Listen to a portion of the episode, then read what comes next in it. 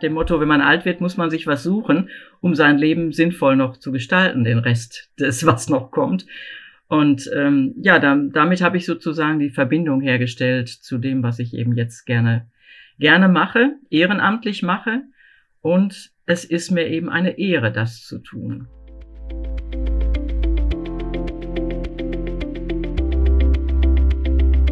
Roton Diabetologie, der Podcast für ExpertInnen. Hier wird alles besprochen, was mit Diabetes zu tun hat.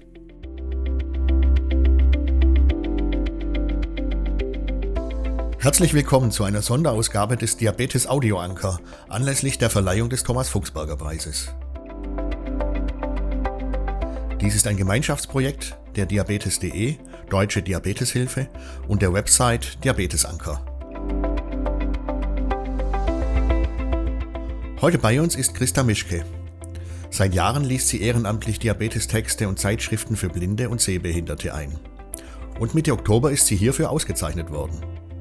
Auf der Diabetes Charity Gala der großen Gesundheitsorganisation Diabetes.de, Deutsche Diabeteshilfe, erhielt sie den Thomas Fuchsberger Preis.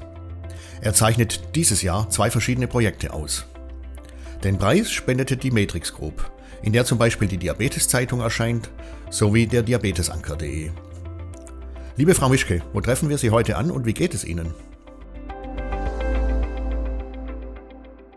Ich bin im Moment zu Hause. Die Technik macht's möglich. Wir sind ja heute seit zwei Jahren alle vernetzt mit äh, Video und äh, Mikrofon.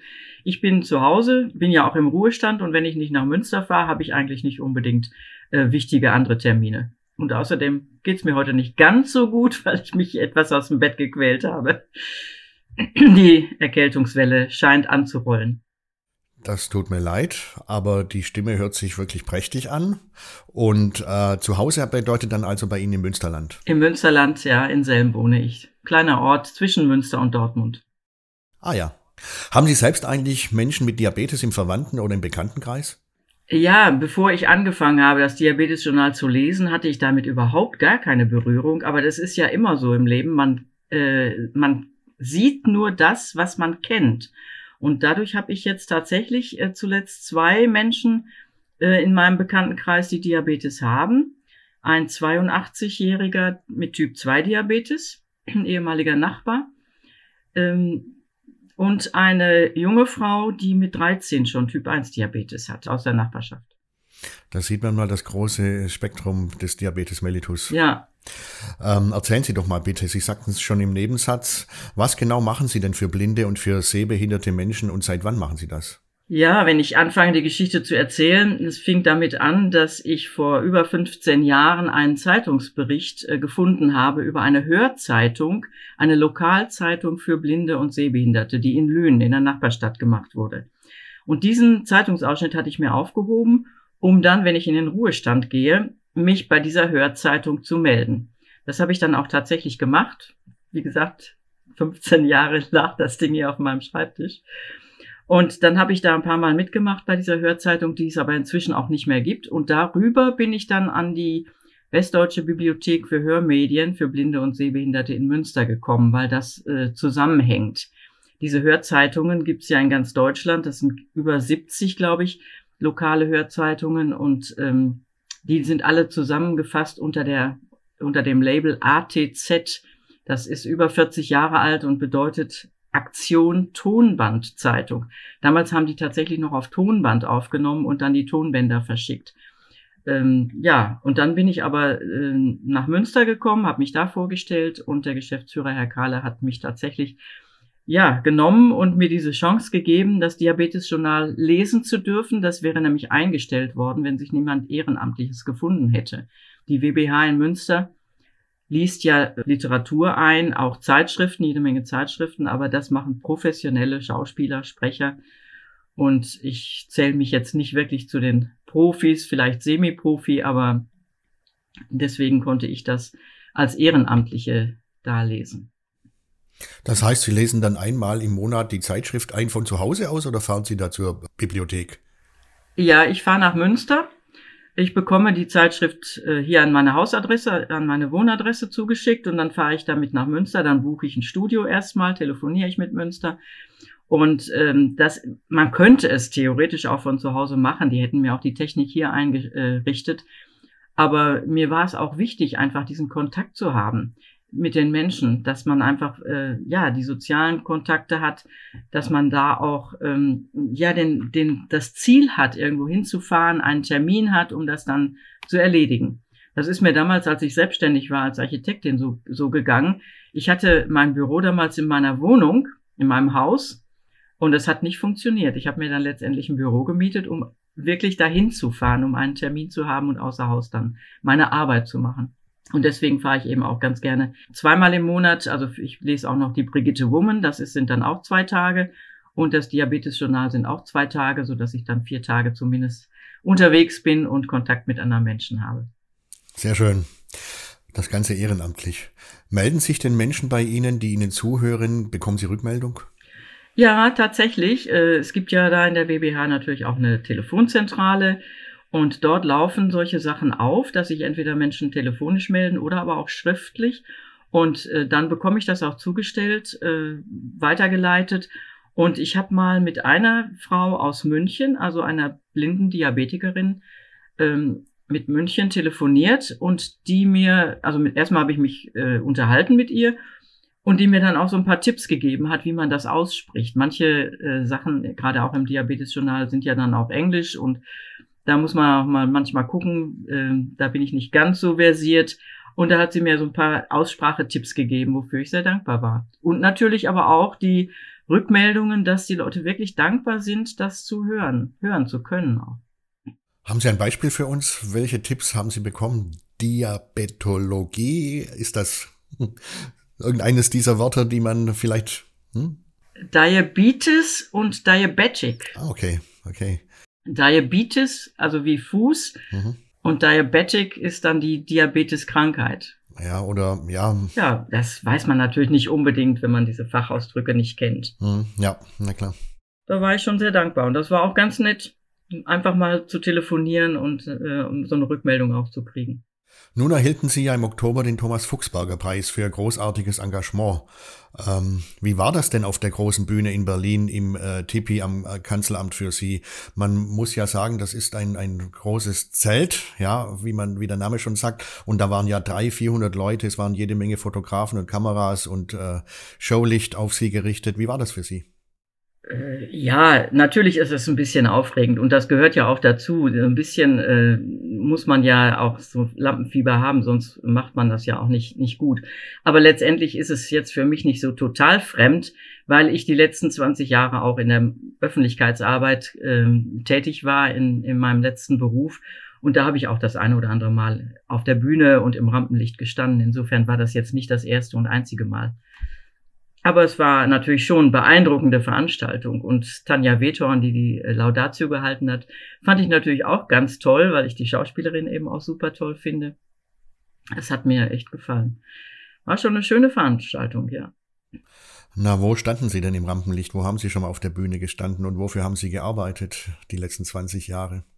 Ich habe äh, im Berufsförderungswerk in Dortmund gearbeitet das ist eine Einrichtung für Erwachsene, die dort ihre zweite Chance bekommen, wenn sie aus äh, Gründen chronischer Krankheit oder Unfall ihren alten Beruf nicht mehr ausüben können. Dann kriegen sie im Berufsförderungswerk sozusagen die zweite Chance, können dort einen neuen Beruf lernen. Und im Berufsförderungswerk Dortmund, eins der größten in Deutschland mit 1000 Teilnehmern, mit über 300 Mitarbeitern, habe ich äh, die Öffentlichkeitsarbeit gemacht, Marketing und äh, war zuständig für die Printmedien, für die Hauszeitungen und habe natürlich auch Veranstaltungen organisiert, auch mit drei, vierhundert Leuten. Die Aula fasste, glaube ich, 300 Leute. Da haben wir eben auch Kongresse gemacht für dieses Fachpublikum, äh, was in der beruflichen Rehabilitation tätig ist, mit ähm, Politikern, mit entsprechenden ähm, Ärzten, Fachleuten. Wir haben kleinere Veranstaltungen gehabt, wo dann immer ein Referent kam aus der Psychologie. Ja, und Weihnachtsfeiern dann natürlich und sonstige Veranstaltungen, Aula neu eröffnen und äh, solche Sachen. Das war schon, war auch eine tolle Sache. Das habe ich gerne mhm. gemacht. Das hört man. da war ich dann endlich angekommen. Hatten Sie selbst eigentlich schon mal gehört von dem großen Engagement der Familie Fuchsberger im Diabetesbereich? Der Sohn Tommy, der war ja 20 Jahre alt, als er selbst damals vor vielen Jahrzehnten Typ 1 Diabetes bekam. Ich muss ganz ehrlich gestehen, es war mir nicht so präsent, aber als ich das erwähnt habe, als ich jetzt diese Auszeichnung bekommen habe, beziehungsweise im Vorfeld schon diese Information, habe ich mich natürlich auch damit beschäftigt und habe das auch erzählt. Und es war bei ganz, ganz vielen Leuten tatsächlich so, ach ja, doch, ja, Thomas Fuchsberger, das war ein Begriff, das kannten doch etliche. Und seinen Vater Blackie, den kannten natürlich Sie selbst und den kennen alle. Ja, ja, und am Samstag lief gerade noch eben das fliegende Klassenzimmer. Das war ja auch eine seiner, ja, das ist eine seiner Paraderollen. Also ich habe ihn auch immer gerne gesehen. Er war schon, schon ein toller Mann, ja. Und das Buch, was er geschrieben hat, Alt werden ist nichts für Feiglinge, äh, das hatte ich ja dann auch auf der Gala mit und habe daraus zitiert. Fest steht, früher oder später bist du dran. Also mach das Beste draus. Und das habe ich gemacht, indem ich mir was gesucht habe, was mir Spaß macht. Nach dem Motto, wenn man alt wird, muss man sich was suchen, um sein Leben sinnvoll noch zu gestalten, den Rest des, was noch kommt. Und ähm, ja, dann, damit habe ich sozusagen die Verbindung hergestellt zu dem, was ich eben jetzt gerne, gerne mache, ehrenamtlich mache und es ist mir eben eine Ehre, das zu tun. Ja, das haben Sie vorher auch so geschildert, den ähm, Kontakt nach außen zweimal im Monat und äh, sich bemühen um soziale Kontakte. Man könnte fast meinen, Sie hätten Blackie da ein bisschen geflüstert beim Verfassen seines Buches. Ja, ich glaube, das hat er schon alleine geschrieben. Ja, das glaube ich auch. Ähm, ich selbst war ja fast 30 Jahre beim Diabetes-Journal, viele Jahre davon auch als Chefredakteur. Welche Texte aus dem Blatt lesen Sie denn am liebsten? Äh, welches Thema gefällt Ihnen besonders gut oder welche Rubrik? Mm, also im Grunde alles. Ich sage jetzt mal, was ich vielleicht nicht ganz so gerne lese, das sind die vielen Adressen und Telefonnummern der einzelnen Landesverbände, die ich ja jede Zahl und jede Adresse lese. Äh, das ist dann einfach ein bisschen, ja, nicht so spannend. Ne? Das muss man aber auch machen, damit die Leute das eben auch notieren können. Das macht ja Sinn für die einzelnen Landesverbände oder für die einzelnen Selbsthilfegruppen, wo Termine sind, wann wer wohin gehen kann und äh, das finde ich schon wichtig. Aber ansonsten sind mir die Texte da ganz angenehm zu lesen. Es gibt ja so unterschiedliche medizinische Informationen, Rezepte, Reiseberichte und Informationen äh, aus der, ähm, aus der Technik und aus den Entwicklungen, was Insulin angeht oder auch andere Sachen, also die Entwicklung. Das ist schon interessant und auch ganz gut zu lesen. Das lese ich sogar lieber als die Brigitte Wumm. Ach was. ähm, hat man Sie eigentlich, wissen Sie eigentlich, wer Sie vorgeschlagen hat äh, für den Thomas Fuchsberger Preis? Ja, der Geschäftsführer der WBH. Hm, und dann gab es wohl einige äh, Unterstützerinnen und Unterstützer. Ja, klar. Das war ja dann die entsprechenden Vorgaben, die man einreichen musste, die Informationen, die Lebenslauf und warum und weshalb. Und das haben wir dann gemeinsam halt zusammengestellt. Was hören Sie selbst eigentlich äh, sehr gerne? Hören Sie, haben Sie Hörbücher oder Podcasts oder Radiosendungen, die Sie sich anhören? Gar nicht. Gar nicht. Ich höre keine Texte, die ich, äh, also ich lese sehr, sehr gerne, aber dann, es muss haptisch sein, es muss ein Buch sein, wo man die Seiten aufschlagen kann, wo man Lesezeichen dazwischenlegen kann und wo ich weiß, wie lange, äh, wie viel habe ich noch, ist halb oder schon zwei Drittel. Also ich lese sehr gerne, aber ähm, dann eben tatsächlich Bücher. Mhm. Ja, hochinteressant. Ähm, bevor wir zur letzten Frage oder Bitte an Sie äh, kommen, nochmal ähm, vielleicht, welche drei Tipps haben Sie für Menschen wie mich zum Beispiel, die ebenfalls wie Sie Texte zum Hören oder zum Zuhören veröffentlichen?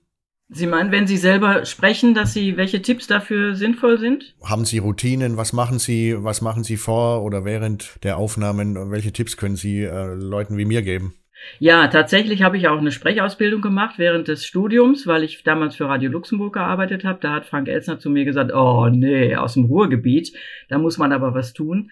Deswegen habe ich eine Sprechausbildung gemacht und letztendlich gehört natürlich dann auch dazu, bevor ich ins Studio gehe, Gymnastik, entsprechende Vorbereitung, Atemübungen, den Körper abklopfen. Äh, ich habe mir angewöhnt, wenn ich auf, den, äh, auf der Fahrt nach Münster, das sind so ungefähr 40 Minuten, die ich brauche, da bereite ich mich sozusagen mit meiner Stimme vor. Ich singe laut, ich äh, mache meine Übungen, äh, meine Sprechübungen vorher und äh, das mache ich dann im Auto. Da, mag der eine oder andere vielleicht neben mir an der Ampel schon mal schmunzeln, aber da habe ich Zeit, mich, mich vorzubereiten. Aber jetzt wird's ja immer doller. Mit Frank Elsner haben Sie zusammengearbeitet bei Radio Luxemburg. Was haben Sie mit dem denn zu schaffen gehabt? Ja, die Geschichte, ich wollte damals als Schülerin immer mal das Studio 4 sehen. Es gab damals Besichtigungstermine, da kamen dann immer Gruppen ins Studio 4. Und ich hatte damals ein Telefunken-Radiogerät, das hatte eine grüne Taste. Wenn man die grüne Taste drückte, war Radio Luxemburg sofort drin. Und ich war tatsächlich echt glühender Fan und dachte, dieses Studio 4 musst du einmal gesehen haben. Irgendwann hörte ich, dass diese Besichtigungstermine abgeschafft worden sind. Das war, da brach eine Welt zusammen. Und dann habe ich gedacht, wie komme ich jetzt in dieses Studio 4? Und dann habe ich mich beworben als Sprecherin, weil Frank Elsner immer in den Sommerferien äh, Nachwuchs äh, suchte. Und ich bin eingeladen worden zum Casting und habe dann im Studio da meine Show abgezogen. Frank Elsner hinter der Scheibe. Und dann war ich fertig und dann sagte er, ja, ja, wir melden uns, ne, wie das bei Bewerbungen so ist. Äh, und haben Sie noch irgendeinen Wunsch? Ich sage, ja, einmal Studio 4 sehen. Das war ja der Grund, warum ich da hingefahren bin. Und danach war die Sache für mich eigentlich erledigt. Bis dann die Zusage kam nach dem Motto, ja, in den Semesterferien dann bitte Luxemburg. Und das habe ich drei, Sem also in den drei Semesterferien gemacht. Zweimal als äh, reine Moderatorin, Sprecherin und einmal dann als, auch als Nachrichtenredakteurin. Da war ich dann drei Monate da zum Schluss. Klasse. Schöne Sache. Wie angekündigt, die letzte Frage oder Bitte an Sie. Äh, natürlich möchten wir gerne eine Kostprobe. Also haben Sie irgendwas neben sich liegen, zum Beispiel, aus dem Sie uns einige Sätze, vielleicht eine gewisse Passage vorlesen können? Das würde uns sehr freuen.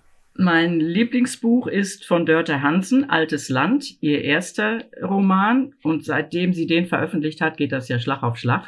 Sie hat ja inzwischen gerade den dritten veröffentlicht. Dörte Hansen, Das alte Land, habe ich, äh, glaube ich, inzwischen viermal gelesen. Auch bei einer Fernbeziehung, die ich mit Hamburg hatte, hier vom Münsterland aus, habe ich dann abends im Bett am Telefon auch Altes Land vorgelesen. Ich habe jetzt nichts ganz Konkretes. Äh, soll ich einfach irgendwo mal anfangen oder soll ich am Anfang beginnen? Irgendwie, wie, was Ihnen passt. Kirschbäume. In manchen Nächten, wenn der Sturm von Westen kam, stöhnte das Haus wie ein Schiff, das in schwerer See hin und her geworfen wurde. Kreischend verbissen sich die Böen in den alten Mauern. So klingen Hexen, wenn sie brennen, dachte Vera, oder Kinder, wenn sie sich die Finger klemmen. Das Haus stöhnte, aber es würde nicht sinken. Das struppige Dach saß immer noch fest auf den Balken. Grüne Moosnester wucherten im Ried, nur am First war es durchgesackt. Vom Fachwerk der Fassade war die Farbe abgeblättert und die rohen Eichenständer steckten wie graue Knochen in den Mauern. Die Inschrift am Giebel war verwittert, aber Vera wusste, was da stand. Dit Hus is min und doch nicht min. Denomi kummt nens ot noch sin. Es war der erste plattdeutsche Satz, den sie gelernt hatte, als sie an der Hand ihrer Mutter auf diesen Altländer Hof gekommen war.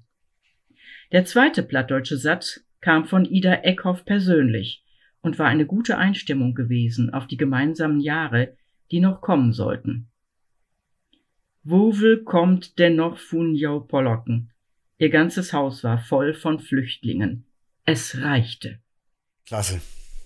Ja, also ich kann mir vorstellen, dass ihre Fernbeziehung damals dann zumindest das Träumen angefangen hat, aber vielleicht das eine oder andere Mal auch dahin gegleitet ist, sanft hinüber. Aber das können nur Sie wissen. Herrlich. Ja, Dankeschön. Gerne. Ja, liebe Frau Mischke, herzlichen Dank für das sehr freundliche Gespräch mit Ihnen und für Ihre Kostproben. Ähm, wir bedanken uns natürlich und äh, wünschen Ihnen alles Gute für Ihr ehrenamtliches Engagement. Ja, weiterhin. vielen Dank. Ich bedanke mich auch nochmal für den Preis, den ich ja bekommen habe und den, den ja Matrix Group auch gesponsert hat. Vielen Dank dafür nochmal. Das hört natürlich auch unsere Geschäftsführung und das ist sehr nett, dass Sie das sagen.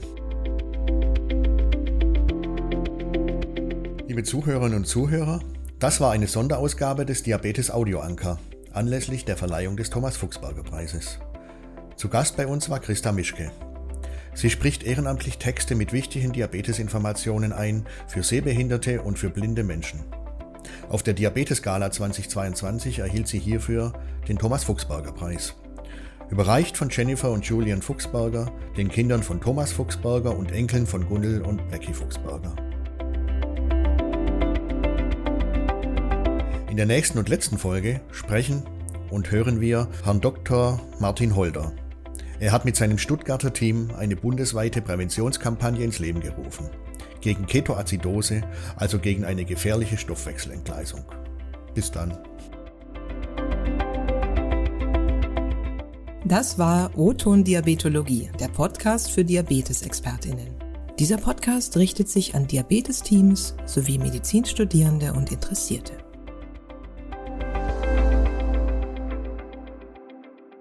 Dies ist ein Produkt der Matrix Group.